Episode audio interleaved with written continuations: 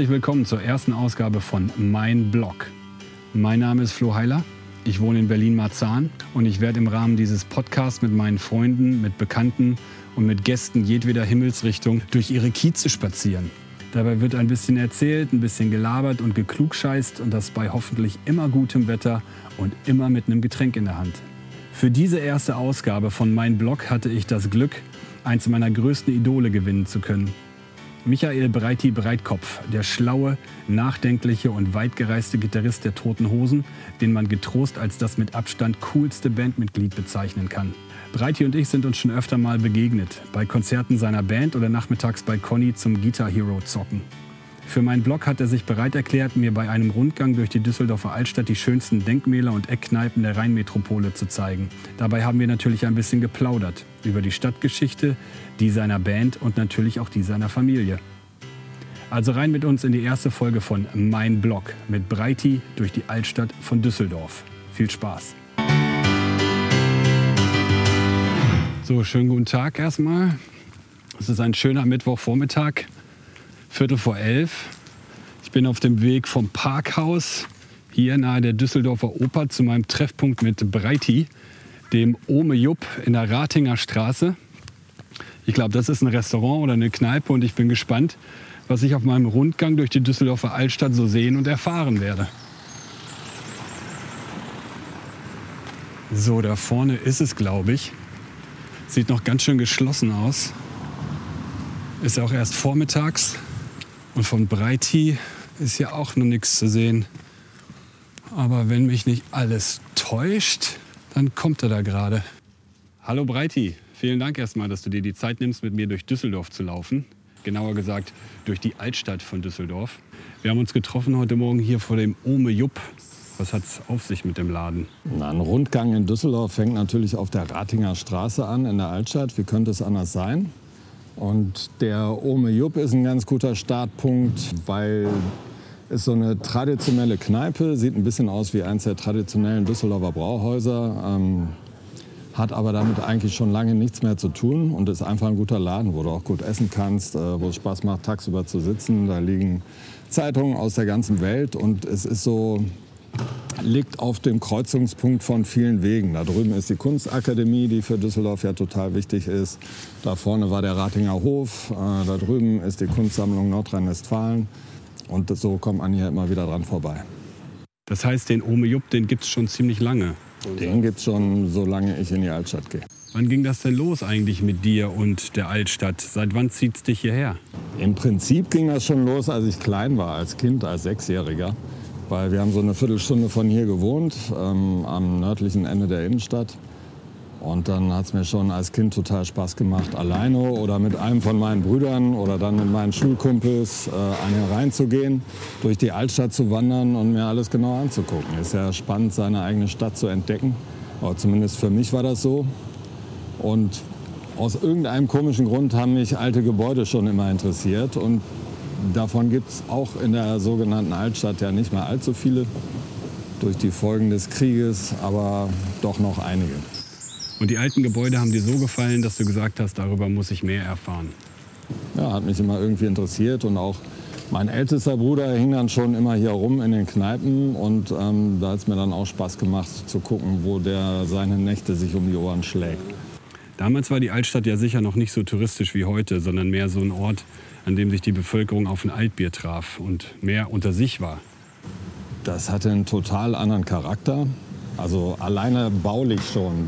Weil es gab noch viele Baulücken ähm, durch den Krieg. Ja. Neben dem Ratinger Hof zum Beispiel, der ja auch nur eigentlich eine langgezogene, eingeschossene, eingeschossige Baracke war. Da war auch ein Trümmergrundstück noch, wo ein paar vergammelte Plakatwände davor standen.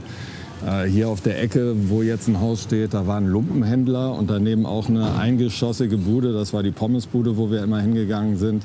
Ähm, da drüben stand kein Haus, da war ein Parkplatz auch wieder hinter Plakatwänden. Das sah alles komplett anders aus und runtergekommener und noch nicht alles zu Ende und fertig gebaut wie heute. Und von den Kneipen her hat es auch noch einen völlig anderen Charakter. Zum einen gab es ganz viele skurrile eigene Kneipen mit einem ganz speziellen Charakter, die sich auf Dauer nicht halten konnten. Ähm, dann gab es äh, auch was Musik angeht, egal ob Punkrock oder Jazz oder Dixieland Jazz oder Heavy Metal oder dann später New Wave. Es gab in jedem Bereich so ein bis drei Clubs, die waren auch alle in der Altstadt und haben Bands gespielt und da hat man sich getroffen und ähm, die Leute aus den verschiedenen Szenen haben sich auch untereinander getroffen. Also es kenne ich so kaum aus einer anderen deutschen Stadt. Und das war schon sehr speziell. Und das war natürlich super, dass das gerade zu einer Zeit war für uns, wo man sowas auch braucht und total ausleben kann. Und das hat sich total geändert tatsächlich. Die Verballermanisierung der Altstadt ist schon weit fortgeschritten. Und diese eigenen Kneipen, wie gesagt, konnten sich nicht halten. Viele traditionelle Läden und äh, alle Vermieter und Verpächter wollen nur die schnelle Markt mitnehmen oder den größtmöglichen Profit. Das ist hier nicht anders als anderswo. Und so sieht es dann eben auch aus. Und wann hat sich die Szene verlagert und vor allem wohin hat sie sich verlagert? Wo waren denn die Freiräume, die es hier in der Altstadt plötzlich nicht mehr gab? In der Kiefernstraße zum Beispiel? Ja, das war dann immer anders. Die Kiefernstraße ist eine Straße, ein bisschen vergleichbar mit der Hafenstraße in Hamburg. Da waren alles besetzte Häuser mit der entsprechenden Szenerie und da gibt es bis auf den heutigen Tag auch einen Club, das AK47. Das bestand immer parallel, aber das war so ein bisschen eine eigene Welt. Und das ist richtig in Flingern im Osten von Düsseldorf, wo dann viele Fabriken, große Röhrenwerke und sowas dicht gemacht wurden. Da entstanden dann Plätze und Flächen und Räume, äh, wo dann auch Konzerte waren, im Stahlwerk, im Tor 3 oder Raves dann bald auch. Ähm, das ist richtig, aber das war dann auch wieder ein bisschen was anderes, als es die Altstadt mal gewesen ist, weil das, die Altstadt war wirklich so ein ganz feines Geflecht aus ganz vielen Strömungen, Kulturen und skurrilen Leuten, die hier zusammengekommen sind. Der Stadtteil von Düsseldorf, aus dem du stammst, heißt Derendorf. Wie weit ist er denn weg von hier? Ja, man kann hinlaufen in einer Viertelstunde, je nachdem, wo man da wohnt, oder 20 Minuten. Ähm, und deswegen war es für mich eben auch als Kind einfach hier hinzukommen immer. Dein Vater war selbstständig und hatte einen eigenen Betrieb, eine Reinigungsfirma. Na, früher gab es ja noch keine oder noch nicht diese großen Gebäudereinigungsfirmen und der hatte richtig gelernt, Orientteppiche zu reparieren, zu reinigen, normale Teppiche natürlich auch, äh, Polstermöbel zu reparieren und zu reinigen und hat sich dann irgendwann selbstständig gemacht mit seinem eigenen kleinen Zwei-Mann-Betrieb. Ja. Da hast du auch eine Zeit lang mitgearbeitet. Was ist denn mit dem Betrieb passiert, nachdem dein Vater verstorben war? Äh, mein ältester Bruder hat das dann noch eine Weile weitergemacht und ist dann aber von den Teppichen abgekommen und ist mehr so ein allgemein rundum Innenausbauer und äh, genialer Handwerker geworden. Mit großer künstlerischer Begabung, weil bevor es LED-Wände gab, hat er auch immer unsere Bühnenbilder gemalt. Äh, nicht unbedingt Neonfarben, aber gerne mit Farbeffekten, sodass man mit verschiedenem Licht und verschiedenfarbigem Licht da verschiedene Effekte rausholen konnte. Und damit man ähm, auch während einem Konzert dann das Bild mal wechseln konnte oder man ein anderes Erscheinungsbild hatte. Und nachdem dein Bruder handwerklich erfolgreich war, was wurde dann mit der Firma? Wurde die verkauft? Nee, nicht verkauft. Also da gab es nichts zu verkaufen. Der hat das dann einfach in einer anderen Form weitergemacht und ist in eine andere Richtung gegangen. Hat dein Vater denn versucht, dich oder deinen Bruder davon abzuhalten, in die künstlerische Richtung zu gehen? Ich meine, wollte er, dass ihr statt der Musik vielleicht lieber einen kaufmännischen Beruf erlernt oder eine Karriere in der Wirtschaft macht? Naja, wer kann schon seine Kinder von irgendwas abhalten? Ich weiß nicht, ob das heutzutage geht. Damals ging es natürlich nicht. Und es gab ja vielleicht auch einen, vielleicht nicht viel größeren, aber einen ganz anderen Gegensatz zwischen den Generationen bei uns noch, weil unsere Eltern hatten alle den Krieg miterlebt, Nazi-Diktatur, vielleicht noch ähm, russische Besatzung, Vertreibung, Flüchtlingslager und sowas. Sie hatten einen völlig anderen Hintergrund und die standen dann verständnislos äh, vor uns und wussten nicht, was wir uns zu beschweren hatten. Und für uns war dann andersrum eben, ähm, viele Strukturen aus der Nazizeit haben sich eben in der Bundesrepublik ungebrochen gehalten. Es äh, gab immer wieder Politiker wie Filbiger, den Ministerpräsidenten von Baden-Württemberg, wo dann plötzlich rauskam, der war doch bei der Waffen-SS. Äh, viele Richter ähm, haben einfach weitergearbeitet, die auch dem Naziregime treu gedient hatten. Äh, und wir wollten eigentlich einen Aufbruch in eine bessere demokratische Zukunft, wo nicht der Turbokapitalismus den Lauf der Dinge bestimmt. Was draus geworden ist, wissen wir. äh, Demokratie haben wir, aber der Turbokapitalismus hat ja gnadenlos alles übernommen. Das hat er durchaus, vor allem hier in Düsseldorf, wie man sehen kann. Hier wird weiter fleißig investiert und gebaut. Das hört man auch im Hintergrund ganz gut. Gibt es denn noch andere Areale hier in Düsseldorf, die dem Turbokapitalismus anheimfallen können? Ja, das ist ja, es sind hier dieselben Phänomene wie überall. Ähm, und das Internet hat es nicht besser gemacht. Ganz im Gegenteil. Dadurch sind die bekannten weltweiten Monopole entstanden, ähm, wo Einzelne ein unglaubliches Ausmaß an Macht und Reichtum gewonnen haben, die überhaupt nicht der geringsten demokratischen Kontrolle unterliegen und ähm, die uns alle programmieren und ähm, an denen wir auch im Alltag hundertfach nicht vorbeikommen. Versuchst du denn bewusst, dich den Gesetzen des neuen Zeitalters zu entziehen, nicht den einfachsten Weg zu gehen, sondern um Amazon und Co. einen Bogen zu machen? Ähm, ich selber bestelle im Internet überhaupt nichts und wenn dann meine Bücher direkt beim Verlag oder Bücher kann man jetzt auch gut in kleinen Buchhandlungen kaufen oder so. Ich mache da immer meinen Zwergenaufstand, äh, aber der ändert natürlich den Lauf der Dinge nicht. Das mache ich ganz privat für mich selber. Das ist ja ein wunderschöner Ausblick hier. Wir stehen direkt am Rhein, war nur ein kurzer Weg und jetzt sind wir hier gelandet. Ein tolles Panorama. Die Brücke gegenüber die schicken Villen. Ja, jetzt stehen wir am Rhein. Ähm, der Blick ist ganz großartig, weil man bei der Stadtplanung berücksichtigt hat, auf der anderen Seite gegenüber, da wo auch noch ein bisschen Düsseldorf ist, ähm, hat man genug Platz gelassen äh, für den Fall von Hochwasser. Deswegen läuft es hier, oder ist es auch früher sehr selten oder nur alle paar Jahrzehnte mal übergelaufen, im Gegensatz zu unserer Nachbarstadt Rheinaufwärts, die das anders gebaut haben. Und dadurch gibt es eine Weite mitten in der Stadt und so eine Art Landschaft, ähm, die super Ausblicke bietet.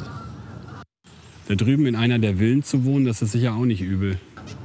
Ja, ja, da gibt es äh, noch viele Altbauten und echt sehr schöne Straßen. Und ähm, gerade hier der vordere Teil am Rhein, der ist auch ein bisschen ruhiger und deswegen äh, sicher nicht billig. Aber dann wiederum direkt dahinter die Stadtteile, ähm, da zahlst du die Hälfte an Miete, was du hier in der Stadt bezahlst. Und bist aber auch in zehn Minuten mit der Bahn in der Stadt. Ist ja seltsam, wie das manchmal so geht. Und wenn es dich in die Altstadt zieht, wie kommst du hierher? Mit dem Rad oder mit dem Auto? Gehst du zu Fuß? Nimmst du die öffentlichen Verkehrsmittel? Äh, mal so, mal so. Also Düsseldorf ist ja nicht so groß. Ja. Äh, das ist einer der Vorteile. Ich habe hier alles, was ich brauche an Bands, an Konzerten, an Ausstellungen, an Fußball- und Eishockeyspielen. Es ist aber nicht so groß, dass man durch das Hin und Her jetzt viel Zeit verlieren würde. Das hat den Vorteil, dass man einfach viel zu Fuß oder mit öffentlichen Verkehrsmitteln machen kann und genauso schnell ist oder schneller als wenn du das Auto nehmen würdest, was oft überhaupt gar keinen Sinn macht. Am Ratinger Hof sind wir schon vorbeigekommen oder an dem, was noch davon übrig ist. Inwiefern war das für dich ein wichtiger Ort? Wenn man so 17, 18, 19, 20 ist oder knapp drüber, ist ein Treffpunkt natürlich total wichtig, wo du dich ausleben kannst und wo du andere Gleichgesinnte treffen kannst. Und beim Ratinger Hof war die glückliche Fügung, dass eine Frau Carmen Knöbel äh, zusammen mit einer anderen Frau den übernommen hat Ende der 70er Jahre oder schon 1976 oder so ähm, alle Möbel rausgeschmissen hat, ähm, alle Einrichtungen rausgeschmissen hat, ähm, einfach weiß gestrichene Wände, Neonlicht fertig. Und die äh, fand die neu entstehende Punkbewegung super. Die hat den Bands aus England ermöglicht, hier aufzutreten. Die hat äh, Jungs ermöglicht, unten im Keller äh, zu proben und denen dann auch die Möglichkeit gegeben zu spielen. Und sowas ist mega wichtig, ähm, dass man sich treffen kann, ausprobieren kann, ausleben kann. Äh, und insofern war es natürlich eine Rieseninspiration und ohne das und man muss wohl auch sagen, ohne die Kunstakademie, dass sie so ein Teil der Kultur der Altstadt auch ist und die ganzen schrägen Vögel, die es da gab, ähm, aus dieser speziellen Mischung ist dann das geworden, was Ende der 70er, Anfang der 80er Jahre an Musik aus Düsseldorf kam.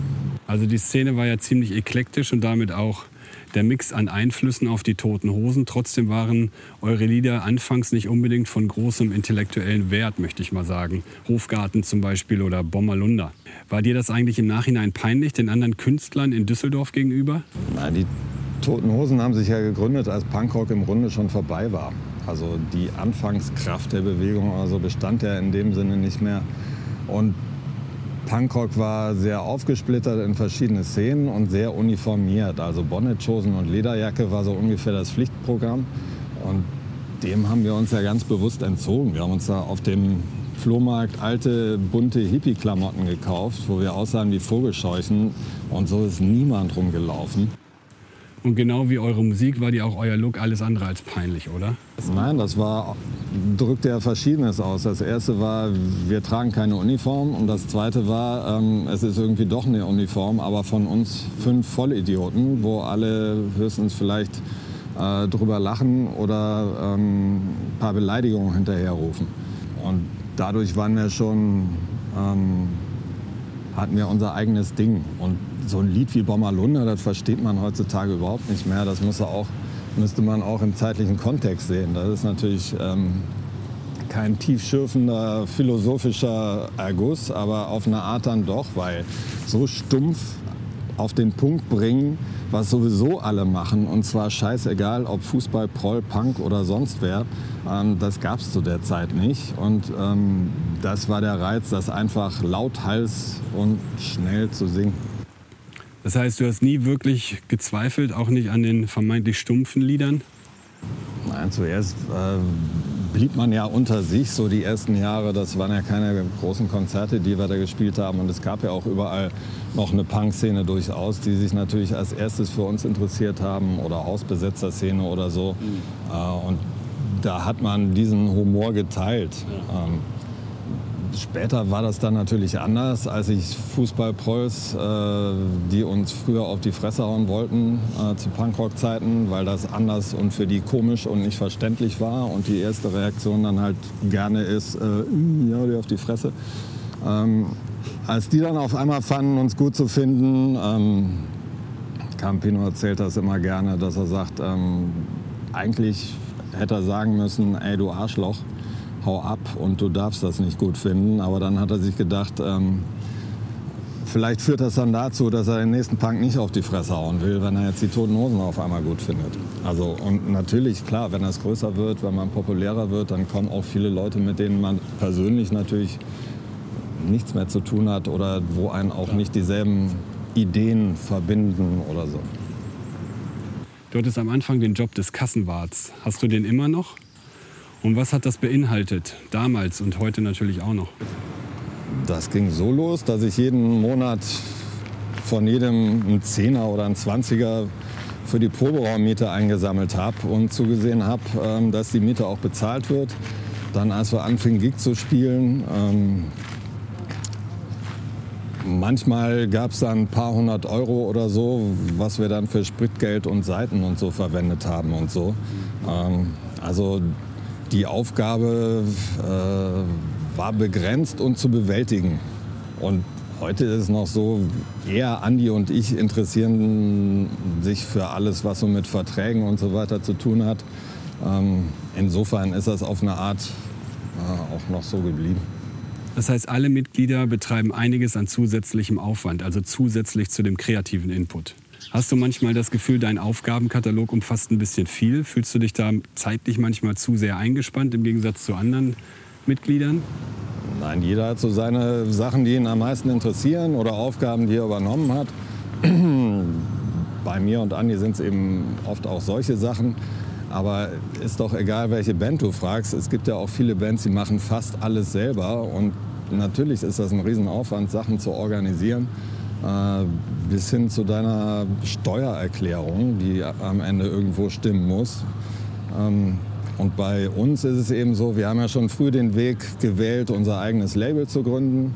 Dann auch noch eine eigene kleine Konzertagentur, KKT in Berlin, wo die Grundüberlegung eben war, wir wollen unsere Angelegenheiten selber bestimmen, äh, soweit das irgendwie möglich ist, weil wir viele spezielle Wünsche haben wie wir denken, dass Sachen zu sein haben. äh, dass wir unsere Eintrittspreise selber bestimmen wollen, dass wir äh, einen Einfluss darauf haben wollen, wie die Leute bei Konzerten behandelt werden, soweit das in unserer Macht steht. Ähm, jetzt sitzen da natürlich viele Leute, die ähm, sehr viel Arbeit machen und organisieren und regeln. Ähm, aber natürlich ergibt sich daraus für uns dann auch immer wieder genauso extra Arbeit, weil wir natürlich sagen müssen, wie wir das haben wollen und vieles auch nach wie vor selber machen. Was die Musik angeht, da habt ihr sicher in den letzten Jahren eure Grabenkämpfe ausgefochten.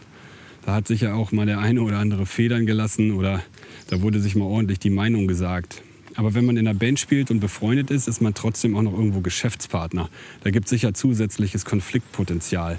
Wie habt ihr das immer voneinander trennen können, also Beruf und Freundschaft? Ja, wir haben von Anfang an gesagt, jeder kriegt dasselbe. Falls, also ganz am Anfang, die ersten Jahre war sowieso völlig illusorisch oder äh, lag fern jeder Vorstellungskraft, jemals davon leben zu können. Oder es kam ja auch überhaupt kein, kein Geld rein. Es hat ja eher mehr gekostet und wir mussten Jobs nebenher machen oder plakatieren gehen oder sowas, um Leben und die Miete bezahlen zu können. Aber wir haben von Anfang an gesagt, wenn irgendwas reinkommt, dann teilen wir das zu gleichen Teilen, auch mit Jochen, unserem damaligen Manager, der in dem Sinne auch wie ein Bandmitglied war. Der hatte nur kein Instrument in der Hand, der hatte eben andere Aufgaben. Und äh, in, dann war am Ende auch egal zum Beispiel, wer wie viele Lieder auf dem Album geschrieben hat, wo wir dann auch zu gleichen Teilen uns immer als Autoren hingeschrieben haben. Ähm, das sowieso auch noch obendrein. Und deswegen viel Streitpotenzial in der Richtung, was vielleicht andere Bands haben, das hatten wir von vornherein nicht. Anfangs habt ihr die Songcredits, glaube ich, auch gewürfelt. Ja, gewürfelt nicht unbedingt. Ähm, oft steht der drunter, von dem tatsächlich die Grundidee war von einem Lied oder die komplette Idee. Oder manchmal steht auch der drunter oder die beiden drunter, die sich am meisten für das Lied eingesetzt haben, weil sie von Anfang an gesagt haben, das wird ein gutes Lied. Ähm, und es dann tatsächlich auf dem Album gelandet ist. Äh, da gibt es verschiedene Methoden, das in Anführungsstrichen auszuwürfeln. Da muss man nicht unbedingt Würfel dafür nehmen. Aber egal wie demokratisch man als Band letztlich aufgestellt ist, am Ende braucht es immer jemanden, der das letzte Wort hat. Und bei euch ist das definitiv der Sänger, oder? Ja, bei bestimmten Sachen, also Campino schreibt nun mal alle Texte und bei bestimmten musikalischen Sachen, da hat er tatsächlich das letzte Wort, ähm, weil ohne den wird es am Ende das Lied nicht geben. Und bei anderen Sachen hat sich so ein System rausgebildet, ähm, bei bestimmten Fragen wird dann eben den anderen eine gewisse Autorität oder ein Vertrauen entgegengebracht, dass sie das schon richtig entscheiden werden. Und ähm, weil früher haben wir tatsächlich über jedes Mini-Detail mit allen Stunden und Tage diskutiert. Und das kann man nicht 40 Jahre lang durchziehen. Und deswegen das System, was wir da irgendwann gefunden haben, was sich so ohne Absprache ganz von selber rausgebildet hat, funktioniert normalerweise ganz gut dann wünsche ich euch, dass das in Zukunft genauso gut funktioniert. Wo sind wir denn jetzt hier angekommen? Ich sehe hier einen Reiter hoch zu Ross, umgeben von schönen alten Gebäuden. Jetzt stehen wir vor dem Rathaus aus dem 16. Jahrhundert, neugotisch. Äh, es ist ein, ist ein sehr schöner Platz und der Mann auf dem dicken Pferd, der, dem sie mitten auf dem Platz ein Denkmal gesetzt haben, ist Jan Wellem. Der war der oder ist bis heute der populärste der Kurfürsten, die in Düsseldorf residiert haben. Äh, und unter dem hat Düsseldorf auch einen großen Aufschwung genommen. Und ich weiß nicht, ob es er war oder erst sein Nachfolger oder schon sein Vorgänger. Jedenfalls in dieser Zeit wurde auch damit begonnen, Kunst aus ganz Europa zu sammeln. Und ähm, der hat eine ganz berühmte Gemäldegalerie gegründet, die dann leider Ende des 18. Jahrhunderts, weil alle paar Jahre kamen die Franzosen und haben alles zu Klump geschossen, nach München in Sicherheit gebracht wurde. Und die haben es nie zurückgegeben. Also die schulden uns noch reichlich äh, an Kunst und Bildern. Und das war dann der Grundstock der alten Pinakothek. Und diese Gemäldegalerie, die war total berühmt, weil es auch die erste eigene äh, und auch öffentlich zu besichtigende Galerie in ganz Europa war in der Form. Ebenso war wichtig, ähm, der hat ganz viele Künstler nach Düsseldorf geholt und letztendlich ähm, auch den Grundstein gelegt für die Gründung der Kunstakademie später, was für Düsseldorf bis auf den heutigen Tag total wichtig ist. Und dann haben Sie dem Knaben ein Denkmal gebaut. Ich finde, das Pferd ist gar nicht so fett. Genau, er ist fast so dick wie das Pferd. Aber äh, musste man zu der Zeit wohl sein, sonst wurde man nicht ernst genommen. Und die, da vorne, wo wir gerade lang gegangen sind, stand mal das Schloss was, äh, wie gesagt, die Franzosen zu Klump geschossen haben. Und aus dem Schloss ist er mal gerne in die Kneipe da vorne um die Ecke gegangen, die es immer noch gibt, Ende Kanon, verkleidet, um dem Volk aus dem Maul zu schauen und mal zu hören, was die so über ihn reden. Das machst du sicher auch gerne, aber nicht verkleidet. Ja, ich bin ja kein Kurfürst. Die Toten Hosen sind und waren eine sehr erfolgreiche Band und sie werden es wahrscheinlich auch bleiben. Ich finde es aber trotzdem beeindruckend, wie ihr und vor allem du es geschafft habt, so eine gewisse Distanz zu euren Umsätzen und dem Wohlstand, der damit einhergeht, aufzubauen. Ich meine, äh, ihr seid ja schon fast offensiv in eurer Verweigerungshaltung von irgendwelchen Statussymbolen. Und ich finde, in Deutschland ist das nicht unbedingt die Regel. Die meisten Leute ab einem gewissen Alter zeigen gerne, was sie bisher erreicht haben. Ja, das ist ja bei uns allen so. Das liegt zum einen daran, wie wir aufgewachsen sind. Also keiner von uns fährt eine dicke Karre oder so oder muss den Breiten machen äh, und irgendwie herzeigen, was er für Kohle hat. Für uns war Geld, als es kam, immer mehr Mittel zum Zweck und hat uns Möglichkeiten eröffnet, äh, was wir mit der Band machen konnten. Gerade auch, weil wir ein eigenes Label hatten und die eigene Konzertagentur und wenn wir meinten, wir wollen jetzt irgendwas machen, dann haben wir es gemacht, egal was es gekostet hat. Aber so wie wir groß geworden sind, so wie unsere Eltern waren, die hatten eben auch andere Zeiten erlebt und Armut und Hunger und äh, Krieg und ganz von vorne wieder anzufangen. Die waren auch alle nicht reich, aber die hatten, äh, sag ich mal, eine gesunde Bodenhaftung, weil die auch wussten, wussten, dass es ganz anders sein kann. Und die haben sich zum Beispiel ihr Leben lang darüber gefreut, in Freiheit leben zu können und genug Essen auf dem Tisch zu haben. Und wir waren ja dann über Punkrock sozialisiert, wo es ja gerade darum ging, eben nicht äh, sich wie die Superstars zu benehmen, sondern die, eine der wichtigsten Ideen war ja auch, die Distanz zwischen Band und Publikum gar nicht erst entstehen zu lassen. Ähm, oder Punkrock ist ja auch musikalisch im Protest oder als Gegenstück zu den endlosen äh, Gitarrensolos der 70er Jahre Rockband Superstars entstanden. Und ähm, insofern war das, als wir erfolgreich wurden, uns eher peinlich, Erfolg zu haben. Und wir haben uns jahrelang immer vor uns selber und anderen meint, dafür entschuldigen zu müssen, anstatt einfach zu sagen, wie es war, nämlich, ey, super, was für ein Geschenk und was haben wir für Möglichkeiten dadurch. Also was euren Erfolg angeht, da geht ihr ja schon ziemlich moderat mit um. Also von euch hört man selten, dass ihr mit breiter Brust durch die Straßen zieht und raushängen lasst, was ihr alles erreicht habt. Damit seid ihr wahrscheinlich schon ziemlich eine Ausnahme. Ja, ob wir das gar nicht machen, weiß ich nicht. Vieles ergibt sich eben auch einfach aus den Gegebenheiten. Was weiß ich, irgendwelche Preisverleihungen oder sowas, wo du jetzt sagen kannst, äh, wir tun so, als ob wir damit nichts zu tun haben. So bei dem, was wir normal als Band machen oder was wichtig für uns ist, äh, wir kriegen ja eh schon äh, unverhältnismäßig viel Aufmerksamkeit und oft genug auch Anerkennung. Ähm, insofern muss man das alles nicht äh, bewusst noch suchen. Also Echt? Du findest, ihr bekommt zu viel Aufmerksamkeit? Nee, Aufmerksamkeit kann ja auch negativ sein. Also man kriegt auch oft genug auf die Fresse, so verbal. so ist nicht, aber auch unverhältnismäßig viel Anerkennung, weil ähm, wir versuchen, das, was wir machen, so gut wie möglich zu machen und stecken seit Jahrzehnten alle Zeit und Energie da rein. Aber es machen andere Leute auch. Und ähm, schon bevor das jetzt losging, habe ich gesagt, wer im Krankenhaus arbeitet, ähm, der hat viel mehr Anerkennung verdient als wir, weil der hat letztendlich den schwierigeren Job. Und deswegen ist es wichtig, dass die Menschen, die in der Pflege und in der medizinischen Betreuung arbeiten, anständig bezahlt werden und halbwegs zumutbaren Arbeitszeiten ausgesetzt sind. Das ist aber auch grundsätzlich so ein, eine Gegebenheit bei uns in der Gesellschaft, so ein Denken. Immer nur zu sagen, die Politiker müssen mal. Ähm, es liegt ja auch daran, welche Politiker man sich wählt. Oder ähm, die gucken schon genau auf Umfragen und ähm, wenn es eine allgemeine Einstellung wäre, dass Leute, die ähm, Gebäude reinigen, in Krankenhäusern arbeiten äh, oder Lehrer sind oder Erzieher oder Kindergärtner oder Sozialarbeiter, auch ein gutes Thema, die einen mega qualifizierten Job machen mit dem Rücken zur Wand äh, für ein Scheißgehalt und auch da völlig unterbesetzt sind. Das ist so ein allgemeines Bewusstsein, glaube ich, was da geschärft werden sollte oder sich ändern müsste. Vielleicht ist es ja so, dass die Pandemie dazu führt, dass nicht nur parteiübergreifend einiges überdacht wird, sondern jeder Einzelne seine Einstellung gegenüber den genannten Berufsgruppen noch mal einem Respektcheck unterzieht. Wir stehen hier vor dem Ürige. Hier war ich noch nie. Das kenne ich eigentlich nur aus Fanvideos.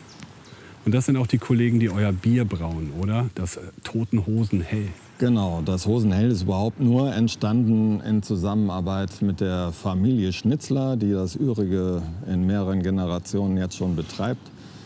Und ohne die hätten wir sowas nicht gemacht, weil es gab immer mal wieder so ein Angebot, äh, wollt ihr nicht euer eigenes Bier machen, irgendeine Großbrauerei und dann stellst du die Dosen in alle Supermärkte und klebst einfach nur deinen Namen drauf. Das wollten wir nie machen. Aber ähm, als das dann so entstand hier mit dem Ürige zusammen fanden wir die Idee gut, ein sehr gutes Bier zu machen. Äh, für ihn war gut, äh, für den Schnitzler ein Bier zu haben, was kein Altbier ist. Und ähm, wir haben tatsächlich sehr nach einer Geschmacksrichtung gesucht, ähm, wo wir meinten, das ist ein sehr gutes Bier und hat auch einen eigenen Geschmack, aber ist trotzdem von Nord- bis Süddeutschland ähm, akzeptabel. Weil nur Nischenbier wollten wir auch nicht machen. Und das Ergebnis finde ich aber sehr gelungen eigentlich. Und sehr gute Qualität ist eben auch das. Dafür kann man seine Hand ins Feuer legen. Und das Bier kommt erstaunlich gut an. Ich meine, in Berlin, glaube ich, gibt es einige Kneipen mittlerweile, die das Hosenhell mittlerweile ausschenken. Ist auch wieder eine ganz eigene Welt, dieses Bier verkaufen. Ähm, haben wir uns vorher keine Gedanken gemacht, zum Glück, wie das geht. Das ist auch hauptsächlich hier Aufgabe vom Ürige, weil die kennen sich da aus und ähm, vielen Leuten macht das Bier Spaß und es ist an immer mehr Orten zu kaufen. Und der Plan war ja jetzt nicht die Weltherrschaft, die weltweite, äh, so wie Heineken oder so. War, der Plan war, mit Freunden zusammen was Gutes zu machen, was jetzt nicht unbedingt was mit Musik zu tun hat, aber oft genug ja auch. Und neben manchmal einem Altbier oder einer Flasche Hosenhell, was macht Breiti, wenn er sich richtig was gönnen möchte? Wofür gibt er mal richtig Geld aus? Na, was ich mir jahrzehntelang gegönnt habe, äh, war vor allem zu reisen. Also ähm, gerade wenn man lange Jahre mit einer Band unterwegs ist, findet man ja Freunde an den unmöglichsten Orten und war mir auch immer wichtig, äh, Zeit mit denen zu verbringen und dann nicht überlegen zu müssen, ob die Fahrt nach London jetzt auch noch geht.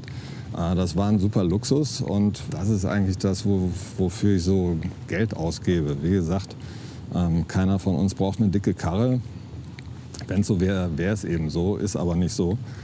Es gibt dann eher andere Sachen, wie eben, das geht den anderen, glaube ich, ähnlich, äh, dieses Reisen können, äh, wohin man will.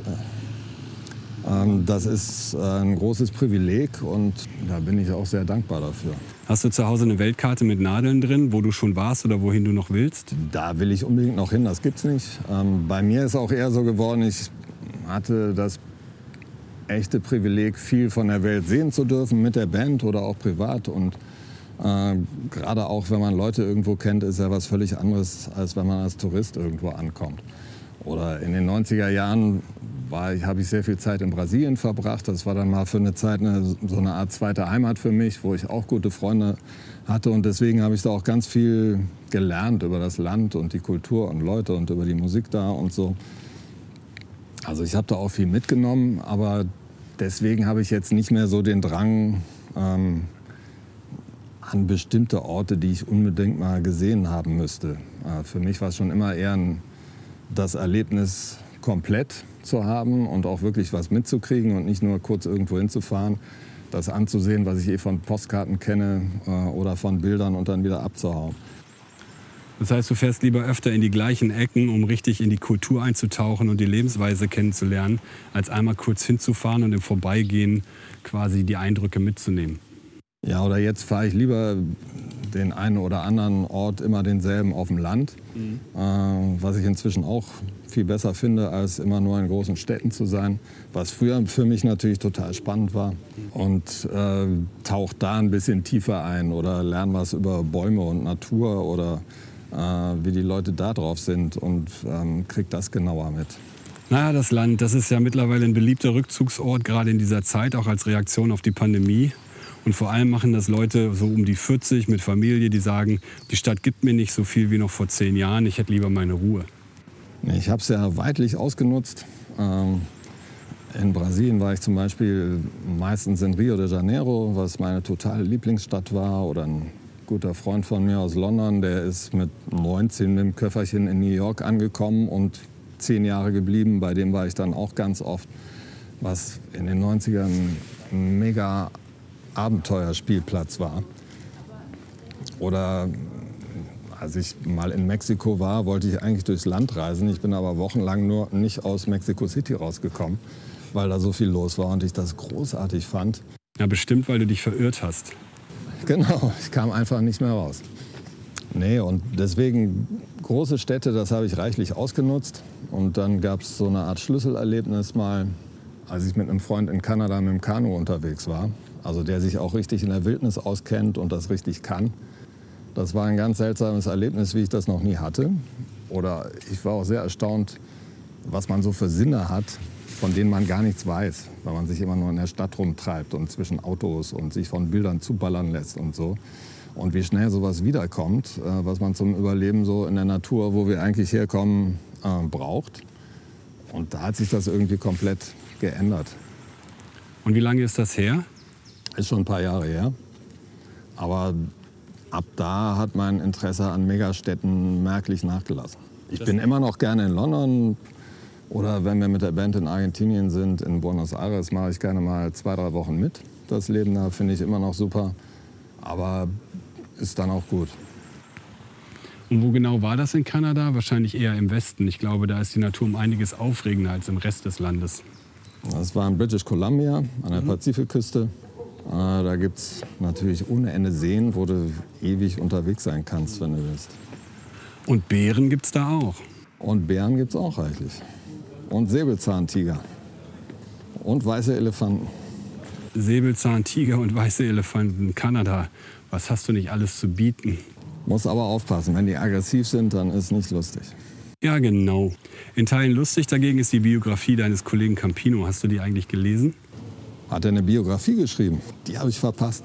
Nein, das ist ja sein Buch da, uh, Hope Street, ist ja in dem Sinne keine Biografie. Aber, Aber ich habe es gelesen, ja, natürlich. Und hast du Dinge erfahren, die du vorher nicht wusstest? Ja, da gibt es ein paar Stories aus dem englischen Teil seiner Familie, die kannte ich natürlich noch nicht. Aber so alles andere war mir jetzt nicht direkt neu oder was er mit seinem Vater erlebt hat oder sowas. Das kam natürlich immer schon mal wieder vor oder wir haben eh drüber geredet, schon früher und so. Oder ich habe ja seinen Vater auch noch ähm, nicht eng jetzt, aber doch noch mitbekommen.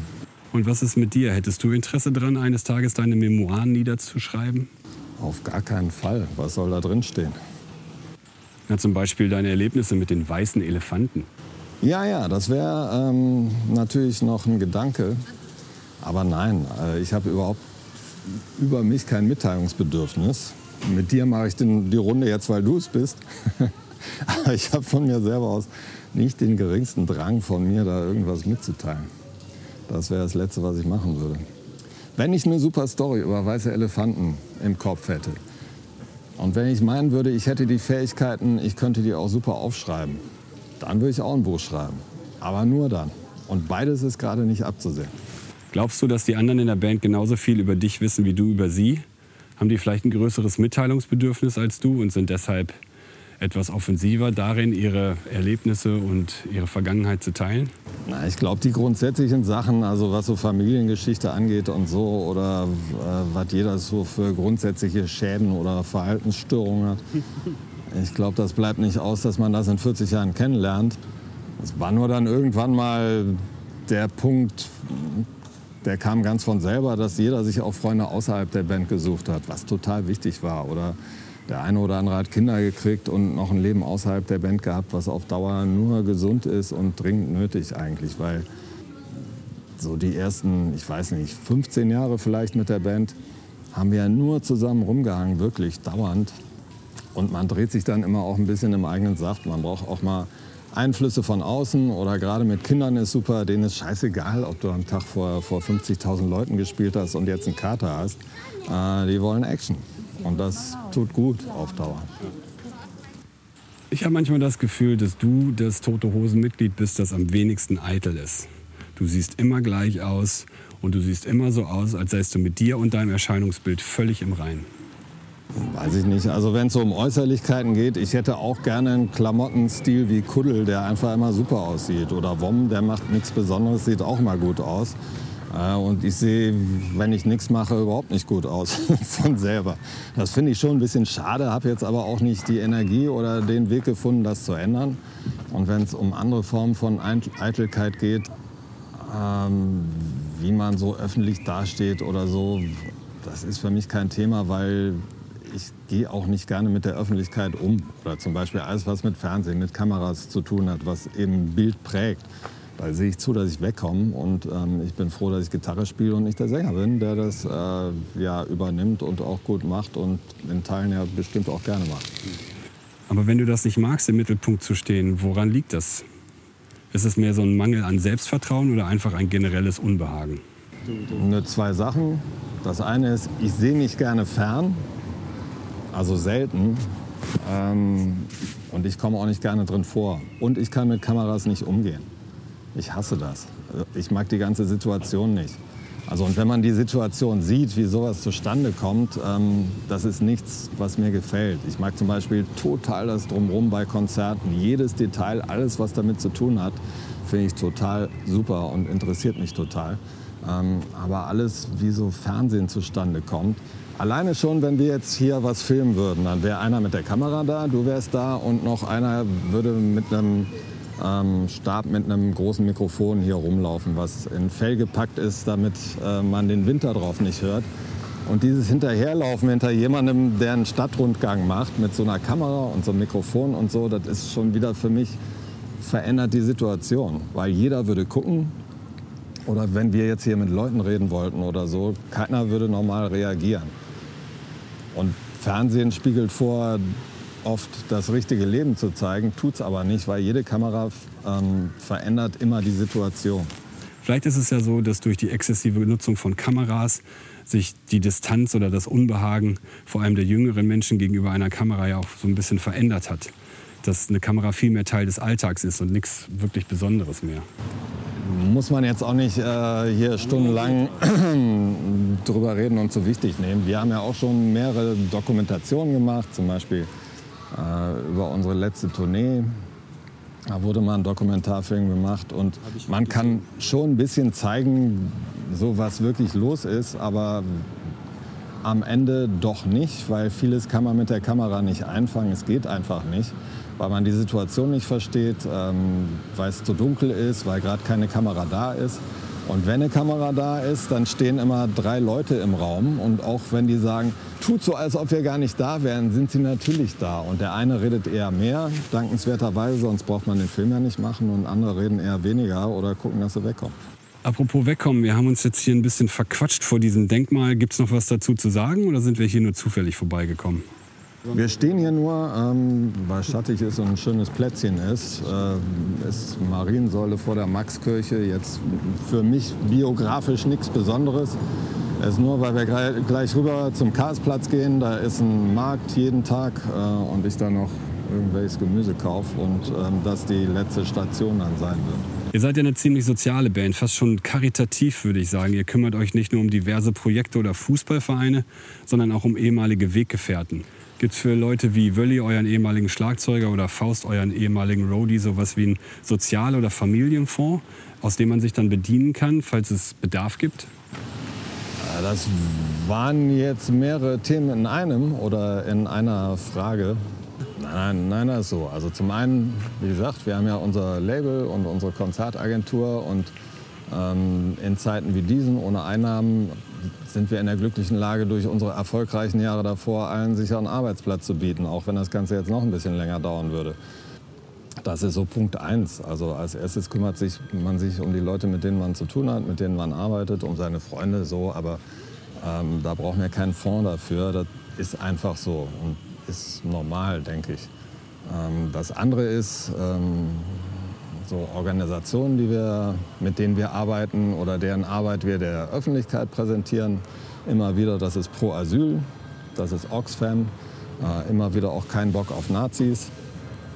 Sehr gut geht das im Zusammenhang mit Konzerten zum Beispiel, wo die dann vertreten sind und Stände und Helfer haben und die Leute ansprechen und ähm, informieren und auf ihre Arbeit hinweisen. Und da kann man immer ganz gut Sachen drumherum machen. Und was wir dann so spenden und so oder wo wir Geld drüber schieben, das ist so Privatsache. Zum Beispiel, was wir mit Fausteis veranstaltet haben, ähm, das muss man hier alles nicht erzählen. Deswegen, wie gesagt, das ist ja alles privat. Na gut, das darfst du heute auch bleiben. Vielen Dank für deine Zeit und den schönen Rundgang, lieber Breiti. Ich habe viel erfahren und viel gesehen. Schön habt ihr es hier in Düsseldorf. Viel Spaß noch auf dem Markt und bis zum nächsten Mal. So, das war sie, die erste Folge vom Mein Blog Podcast mit Flo Heiler. In der nächsten Episode ziehen wir mit Mille Petrozza, dem Sänger von Creator, durch die Partymeile vom Gräfe-Kiez in Berlin-Kreuzberg. Ich hoffe, ihr seid dabei. Danke soweit für die Aufmerksamkeit und auf bald. Are you ready to kill?